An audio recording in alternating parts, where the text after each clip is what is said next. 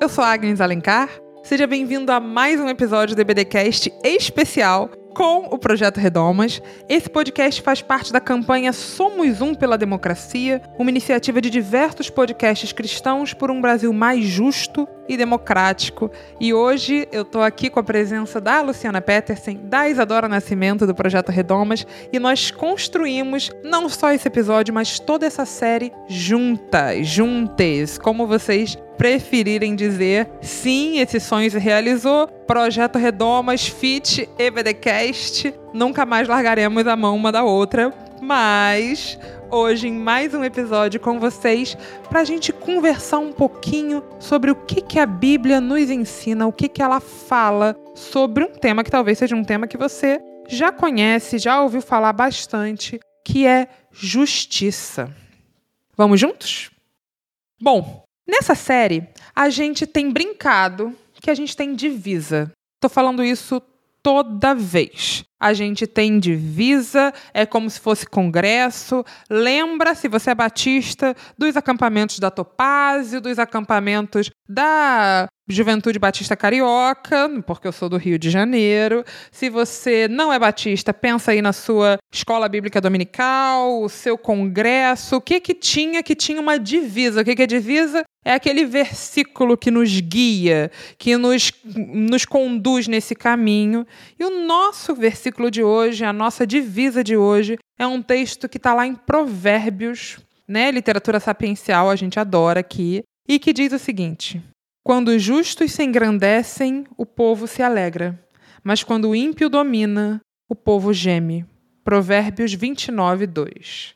E a partir desse lugar, a gente vai conversar sobre essa pergunta. O que, que a Bíblia nos ensina sobre justiça? E a primeira coisa que a gente pode se perguntar, ou a primeira coisa que a gente pode começar a tatear nessa conversa é: será que justiça é sempre a mesma coisa? Será que essa palavra ou esse conceito sempre tiveram exatamente a mesma conotação? Será que se a gente lê um texto do Antigo Testamento, um texto do Novo Testamento, se a gente pega um texto de Êxodo, ou se a gente pega um texto de Coríntios, será que justiça significa a mesma coisa? Será que significa a mesma coisa para todo mundo em todos os tempos? Ou será que não? E a partir disso, será que a gente pode dizer que a Bíblia nos ensina alguma coisa sobre justiça? O que, que vocês acham?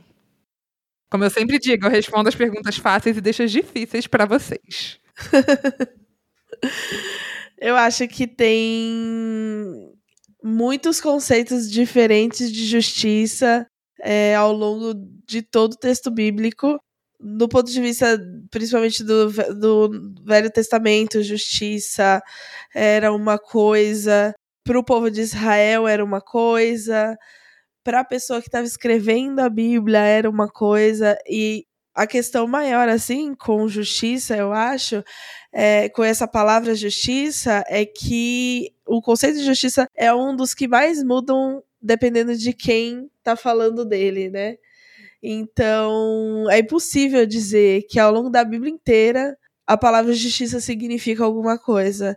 Agora, eu acho que tem uma coisa, tem um, um, uma ideia de justiça que permeia é, principalmente as palavras de Jesus, né, os ensinamentos de Jesus, que é o que eu costumo entender como a justiça que Deus, a concepção de Deus de justiça. Eu acho que eu responderia essa pergunta sim. Talvez não responde muito, talvez não responde muito. Mas, de maneira geral, é isso que eu penso sobre essa palavra. Eu ouvi uma pregação do René Padilha uma vez no Congresso Miqueias em que ele falava sobre como a gente usa o significado de a palavra justiça, como a gente usa a palavra justiça nos nossos contextos, né? A gente fala que justiça é retidão, né? Justiça é você ser justo consigo mesmo. É, ele fala até a palavra rightness, né, do inglês, que é só que justiça tem muito mais a ver com fazer justiça, né? Justiça tem muito mais a ver com buscar com que as relações sejam justas, as instituições sejam justas, os sistemas sejam justos. E a palavra justiça se repete muitas vezes na Bíblia. Eu acho que pouquíssimas vezes tem esse esse esse teor de, né, retidão, ai, um homem justo. Beleza, algumas vezes fala, mas tem muito mais a ver com a busca por um sistema justo. E até quando a gente pensa nesse homem justo, né? Em geral, não é uma justiça individual. Eu gosto de pensar, por exemplo, em Jó, o mais justo dos homens. Ele buscava justiça para si e também para os seus filhos. Ele fazia os sacrifícios para ele, fazia os sacrifícios para os pecados que ele não sabia se tinha feito, para os pecados dos filhos que talvez eles tivessem esquecido, porque para ele a justiça ou essa, essa apaziguação não era individual, era coletiva. E aí, quando a gente começa a pensar, né, ok, vamos falar sobre justiça e como é que Deus se posiciona, porque Deus tem lado. A gente pode dizer muita coisa, inclusive propor uma leitura neutra da Bíblia. Mas quando a gente lê a Bíblia, a gente vê que Deus tem lado. Inclusive, o texto bíblico não existiria se Deus não tivesse lado. Porque, claramente, desde o Gênesis, Deus assume um lado que é o lado do povo de Israel. Ou não. Ou tô lendo a Bíblia errado, tá, ou tô lendo outra Bíblia, que o povo não tá lendo, né? Porque Deus neutro, não no Antigo Testamento. No Antigo Testamento, Deus assume um lado, que é o lado do povo de Israel. Quando a gente pensa assim, o que, que isso representa?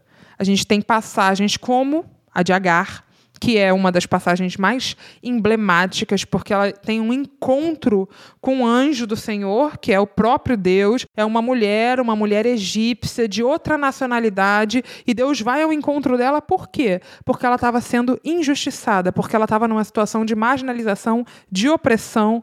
Deus vai ao encontro dela para resgatar o seu filho, para salvar o seu filho, que era também é, vítima desse sistema de opressão patriarcal do, do qual ela estava, né, num primeiro momento se escondendo por causa da sua patroa, né, da sua dona, que era Sara, num segundo momento fugindo com o aval do, do pai do, do, seu filho, porque Abraão manda ela embora, e Deus vai ao encontro dela, dizendo, inclusive ali naquele texto, que ele está do lado daquela mulher e não do grande patriarca, ou não apenas do grande patriarca, mas também está do lado daquela mulher. Quando a gente chega em Êxodo, quando Deus fala com Moisés, ele fala: Eu ouvi o clamor do meu povo no Egito. Eu ouvi, eu sei que eles estão passando por opressão, eu estou levantando um líder para libertá-los. Então, o que a gente vê é um Deus que, ao longo de todo o texto bíblico, escolhe um lado, e esse grande lado é o lado dos oprimidos. E aí não é estranho que, quando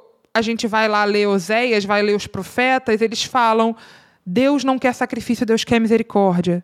Vocês acham que a verdadeira religião é isso? A verdadeira religião é cuidar dos órfãos, é cuidar das viúvas. Então, quando a gente pensa em justiça, a gente precisa pensar, ok, a partir de Deus, o que é justiça? E aí, a partir de Deus, a gente vê uma justiça que, no geral, ela é coletiva. É uma justiça para um povo. É uma salvação que vem para o povo inteiro através de Moisés, para o povo inteiro através de Esther, para o povo inteiro através de Débora, e assim sucessivamente a gente vai vendo uma justiça que se faz coletiva. Inclusive, quando a gente vê os exemplos de injustiça, como por exemplo o de José, que a gente já mencionou aqui em outro episódio, o de Salomão, que a gente já mencionou aqui em outro episódio, são exemplos de momentos em que esses grandes líderes deixaram de lado os interesses coletivos para priorizar os seus interesses individuais. E aí é nesse momento que a injustiça começa a imperar. Perfeito. E aí, para além disso, eu acho que em Jesus, inclusive essa distinção de um povo escolhido se quebra, né? Perfeito. A nova aliança vem para, né, botar todo mundo ali em pé de igualdade. Então, não há judeu nem grego, nem homem nem mulher, nem escravo nem livre, e todos somos um em Cristo Jesus. Então, nessa nessa lei da graça, a graça ela tem a ver com justiça para todos, para todas, para todos. Não, perfeito. E aí, quando a gente chega em Jesus, por exemplo, que a gente pega. Ah, Jesus, ensina a gente a orar. Aí Jesus vai lá, ok, vou ensinar vocês a orarem. Aí Jesus ora e ele diz assim: Pai nosso. O Pai não é só meu. O meu Pai não é só meu. É Pai de todos nós. Pai nosso que estás nos céus, santificado seja o seu nome, venha a nós o seu reino, seja feita a sua vontade assim na terra como nos céus. O pão nosso de cada dia nos dá hoje. Nós. Então, não existe uma lógica em que eu peço pão só para mim. Não existe uma lógica em que eu peço justiça só para mim. Não existe uma lógica dentro que a gente possa defender a partir de Jesus que esteja focada numa vitória individual. que esteja focada numa num mérito individual. Ok, essa pessoa ela lutou muito, ela tem direito a muita justiça, a, a mais acesso. Não, é, é o coletivo. Quando a gente vai para Jesus, a gente pode pegar o exemplo do Pai Nosso, mas a gente pode ir lá para Mateus 25, em que ele fala: Ok, bem-aventurados, benditos do meu Pai, porque eu tive fome e me deram de comer, eu tive sede e me deram de beber, eu estive nu e me vestiram, preso e me visitaram. E aí, quando perguntam, mas quando te vimos dessa forma? E ele responde: quando você faz isso por qualquer outra pessoa, por qualquer um desses pequeninos, é a mim que você faz. Então, Jesus não só está extrapolando esse conceito de justiça, coletivizando ao máximo esse conceito, como ele está dizendo que toda ação de justiça é também uma ação espiritual. Não é só uma ação física. Quando eu faço por alguém, eu estou fazendo ao próprio Jesus. Então a adoração, até a minha. É, a minha vivência espiritual, ela não está conectada apenas com vou para a igreja, vou adorar a Deus, vou orar, vou fazer tudo certo. Não. Jesus está dizendo para a gente que a vivência espiritual da nossa religiosidade cristã, no processo de segui-lo, se faz no corpo do outro. Quando eu faço algo pelo outro, eu estou fazendo ao próprio Jesus. Ele, então, ele está esgarçando esse conceito e dizendo para a gente que não tem outro jeito da gente viver cristianismo se não for lutando por justiça pelo outro e no outro também.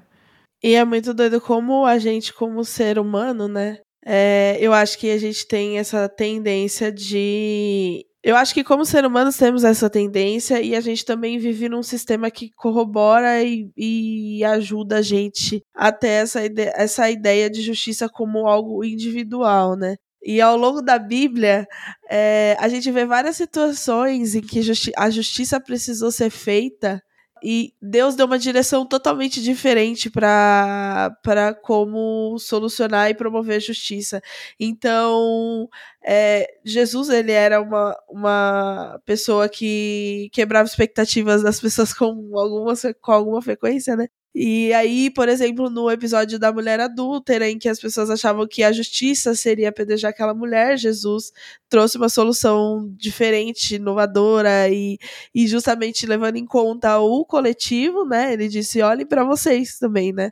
Então a justiça não, tem, não é, é essa coisa direcionada e, e que deve ser pensada de forma individual. E diversas outras situações na Bíblia a gente vê isso acontecer, de Deus quebrar expectativas e solucionar as, as injustiças de maneiras das maneiras mais diversas, né? E aí o que acontece é que como a gente está acostumado a pensar em justiça como essa forma individual e muito, e muito moralista também, né? A gente tem uma concepção de justiça que é muito moralista, que é o que o Carlos falou, de certo e errado, de, é, de você ser certo ou não, como a gente tem essa concepção de, de justiça de uma maneira bem limitada, a gente muitas vezes ouve as pessoas falarem na, na igreja: ah, Deus é amor, mas é justiça, e colocarem em lugares opostos a graça e a justiça como se Deus precisasse disso para ser equilibrado, que Deus existe o, Deus é bonzinho, mas Deus também pode ser malvadinho se ele precisar te ensinar alguma coisa. E é justamente o oposto disso. É igual eu falei, muitas vezes Deus se mostrou totalmente Deus quebrou totalmente a expectativa do que a gente esperava que ele ia fazer. A começar pela salvação ser universal e a graça ser derramada sobre todas as pessoas, independentemente do quão supostamente boas ou ruins elas fossem.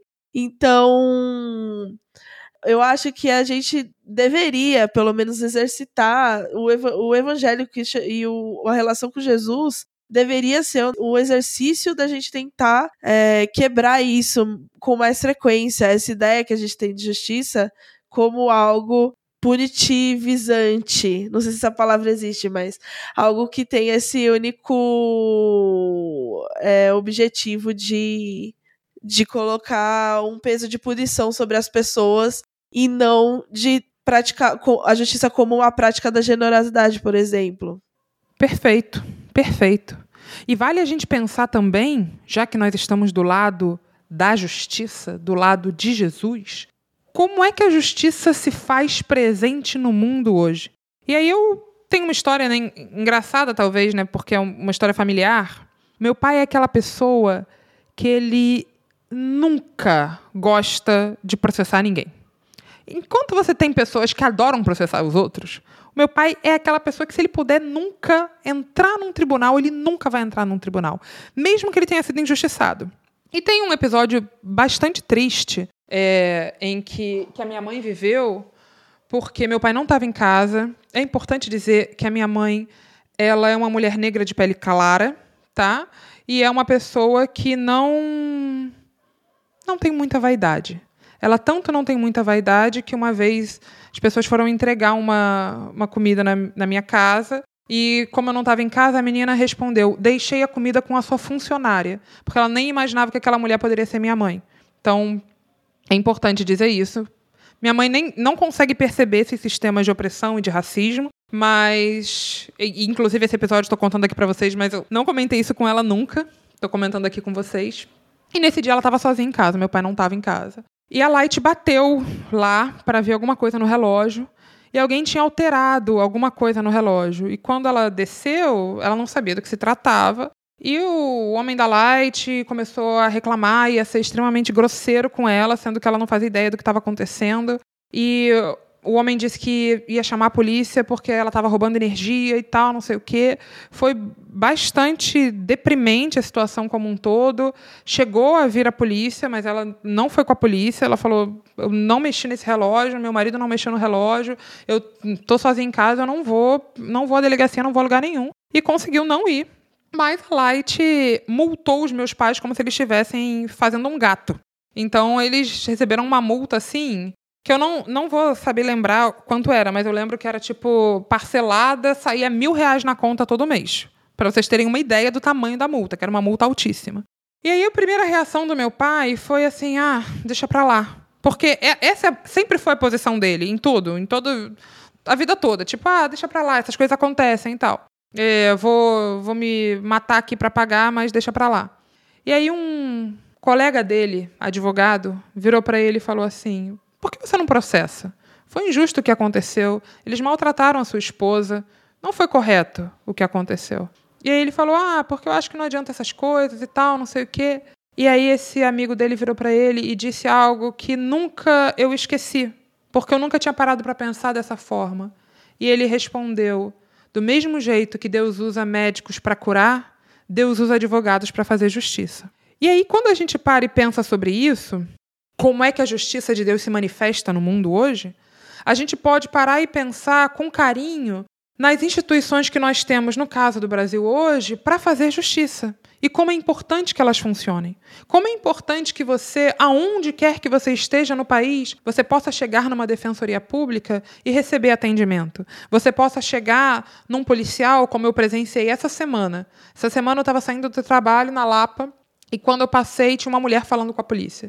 E ela falou: "Meu ex-marido tá com a minha filha, tá em posse dela há mais de uma semana, não consigo ver, ela não volta para casa, ele não deixa ela voltar para casa, ele está me chantageando a importância da polícia que estava ali ligando para a central para saber como é que eles iam proceder nesse caso, etc. Qual a importância de você poder acessar a justiça e a justiça está a seu favor?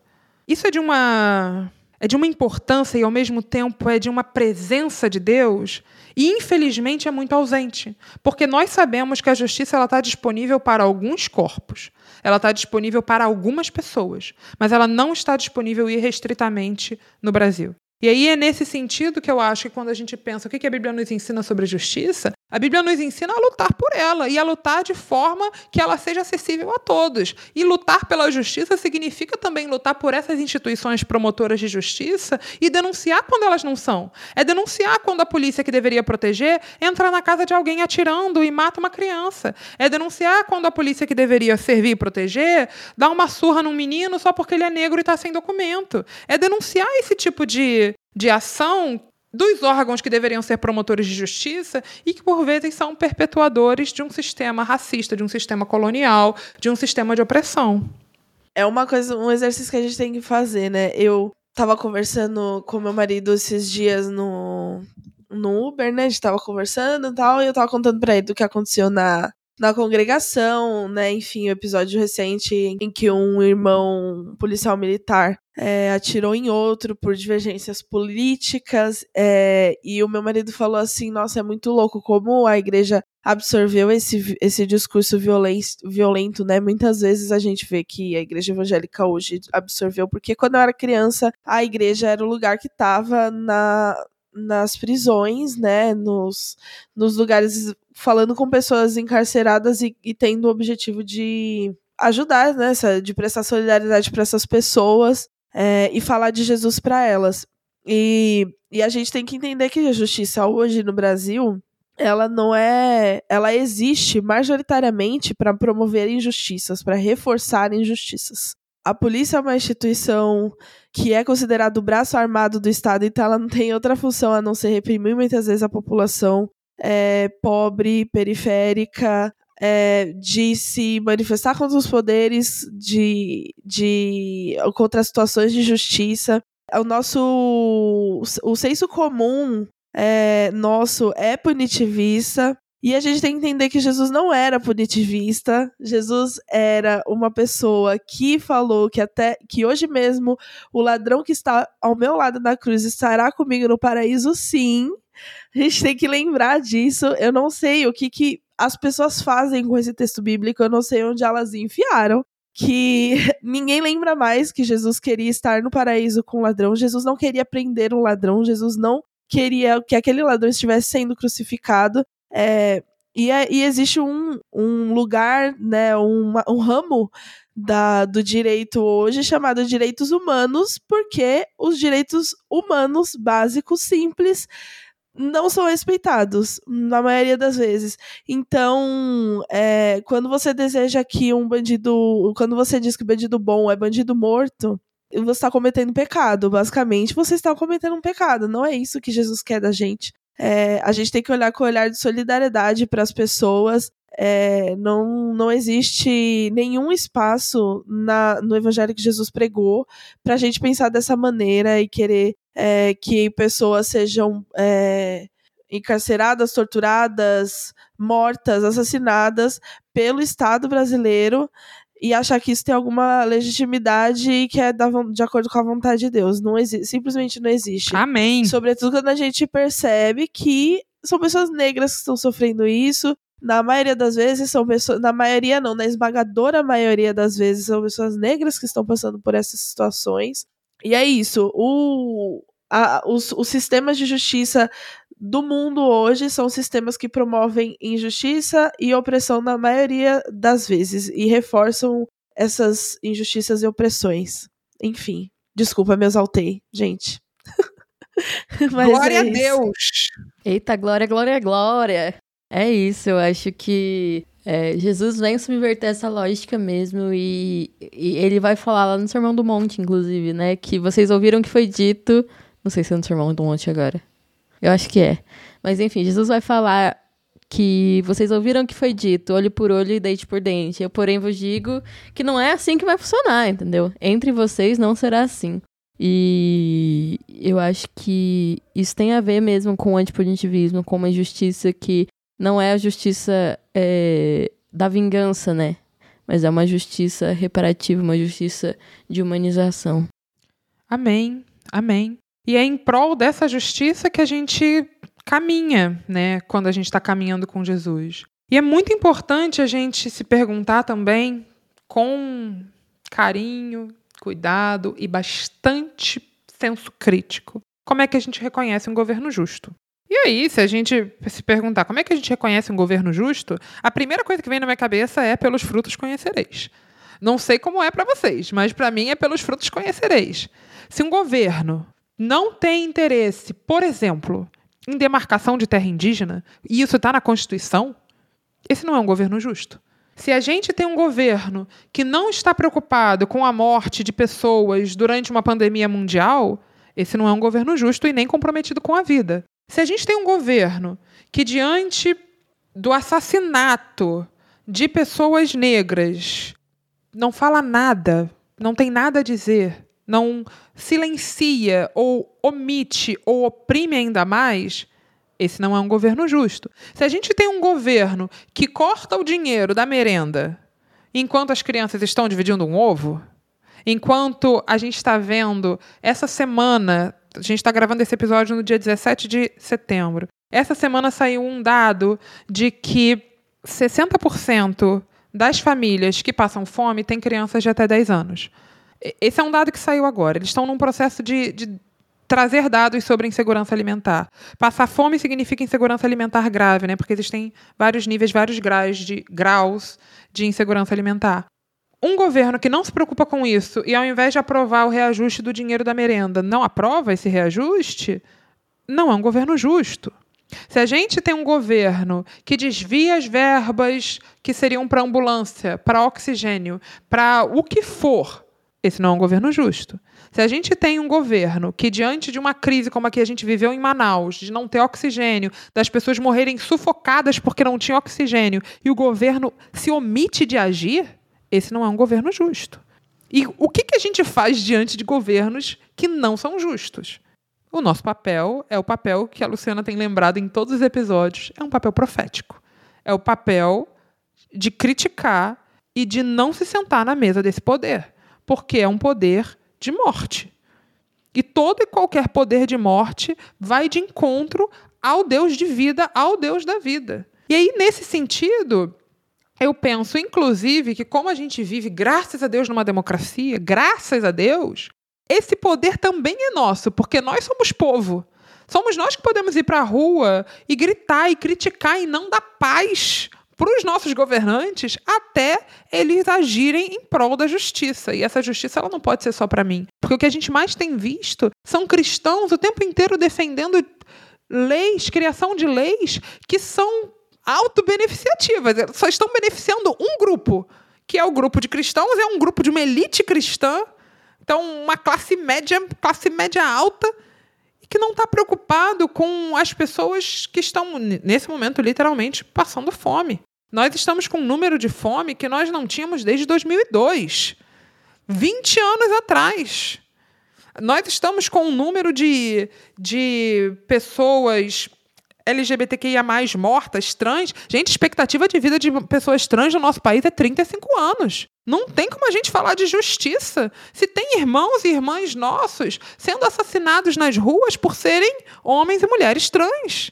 Não tem como a gente falar em justiça nessa situação, nessas circunstâncias. E aí o nosso papel é de ler o texto bíblico e dizer: tem um ímpio governando aqui. Provérbios está cantando essa pedra. O povo geme quando tem um ímpio governando alguns ímpios governando, né? Porque eu estou no Rio de Janeiro, gente, a situação deplorável, precária. Já foi pior, já foi pior, mas continua ruim. É, é isso, eu acho que esse último ponto que você falou é muito importante, porque quando a gente fala de governo, de autoridade, etc., a gente está falando de todos os âmbitos, né? A gente está falando de prefeito, de vereador que compra voto, de deputado que só aparece em época de eleição, e senador, entendeu? E de, do judiciário, do legislativo, enfim, todos os âmbitos aí que a gente tem que cobrar, né? Porque a gente, numa democracia, não é uma monarquia, né? Como disse o, no último episódio, eu falei sobre o, o cara que falou que Deus é monarquista, né? A gente tem um sistema que é complexo, né? E que a gente tem que aprender política para aprender a cobrar de todos os poderes de acordo com a responsabilidade de cada poder. Gente, educação política é muito importante. Não, não estamos falando de política partidária. De política como agir político, como cidadãos que somos. Não podemos nos isentar, porque durante muito tempo falava, ah, igreja política não combina, e aí criou-se um, uma classe de cristãos que não conseguem enxergar a crítica política como sendo algo não só necessário, mas como exercício da nossa fé criticar e construir uma outra realidade social é exercício da nossa fé. Quando Jesus fala que o que a gente faz pelo outro a gente está fazendo por ele, é isso que ele está dizendo para a gente. Justiça social é o exercício da nossa fé no mundo. A gente não pode perder isso de vista. Quando a gente pensa o que a Bíblia nos ensina sobre justiça, a gente lembra eu não sei vocês, mas eu lembro de muita coisa, né? E eu lembro de um Jesus que se permitiu caminhar com as pessoas mais marginalizadas, as mais esquecidas, as mais abandonadas. Um Jesus que retirou das pessoas o seu jugo, o seu peso. Então, quando perguntaram para ele qual o pecado desse homem aí que é cego de nascença, quem pecou, o pai ou a mãe? E ele fala: ninguém pecou. Ele está ali para graça de Deus se manifestar na vida dele. E aí eu penso que a justiça ela é isso, a graça de Deus se manifestando no mundo. E como é que essa graça se manifesta no mundo hoje? Através de nós, através de vocês que estão nos ouvindo. Talvez você que está nos ouvindo possa pensar como é que eu posso fazer essa graça se manifestar hoje. Talvez você possa sair e oferecer um sanduíche para alguém que está com fome, talvez você possa, no seu trabalho, oferecer uma, um auxílio, uma consultoria, talvez você possa ajudar alguém a tirar o seu documento de identidade porque essa pessoa não tem CPF. Quantas coisas você não pode fazer para que mais e mais pessoas possam acessar a justiça, para que mais e mais pessoas possam encontrar com esse reino de amor e de justiça que Jesus prega? O que, que a gente pode fazer hoje, de maneira individual, para que esse reino de Deus venha a nós e a vontade de Deus seja feita na terra como é feita nos céus? E o que a gente pode fazer como coletivo? Será que na sua cidade, será que aonde você está, não tem aí um grupo de cristãos agindo no coletivo para fazer justiça acontecer aqui na terra, para fazer a graça de Deus se manifestar? Aqui no Rio de Janeiro a gente tem tanto projeto bacana, tem tanto projeto bonito, tem o pastor Vlad lá no, na Casa Semente, tem o pastor João na casa comum, tem tanta gente bacana. Eu tenho certeza que na sua cidade tem gente bacana construindo o reino de Deus. Será que a gente não pode somar com essas pessoas para a justiça se fazer presente?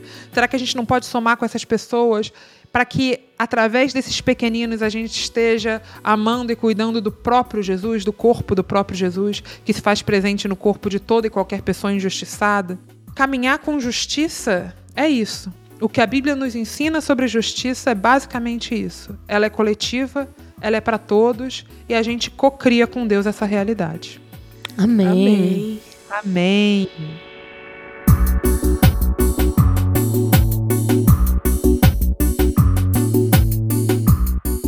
Queridos, esse foi mais um episódio do nosso EBDcast, um episódio especial com o Projeto Redomas, esse feat lindo que aconteceu. Esse podcast faz parte né, do movimento Somos Um pela Democracia, que é um movimento de podcasts cristãos que tem promovido discussões por um Brasil mais justo e democrático. Você pode procurar esse selo no Instagram, pode seguir o EBDcast. O EBDcast está no Instagram como arroba EBDcast podcast. O Projeto Redomas está no Instagram como Arroba Projeto Redomas em todas as redes sociais. Arroba Projeto Redomas em todas as redes sociais. Segue a gente lá. Continua essa conversa com a gente no direct. Tem uma pergunta, manda pra gente. E se você não ouviu os nossos outros episódios sobre o que a Bíblia fala sobre imposto, o que a Bíblia fala sobre autoridade, dá uma escutada, tá no nosso Spotify e em todos os outros agregadores de podcast. Então, escuta a gente aonde você preferir. Luciana, Isadora, obrigada. Esse feat maravilhoso não vai acabar aqui. Eu amei. Amei. Jamais. Tamo junto pra sempre. Até o próximo episódio. Tchau. Tchau. Tchau, tchau.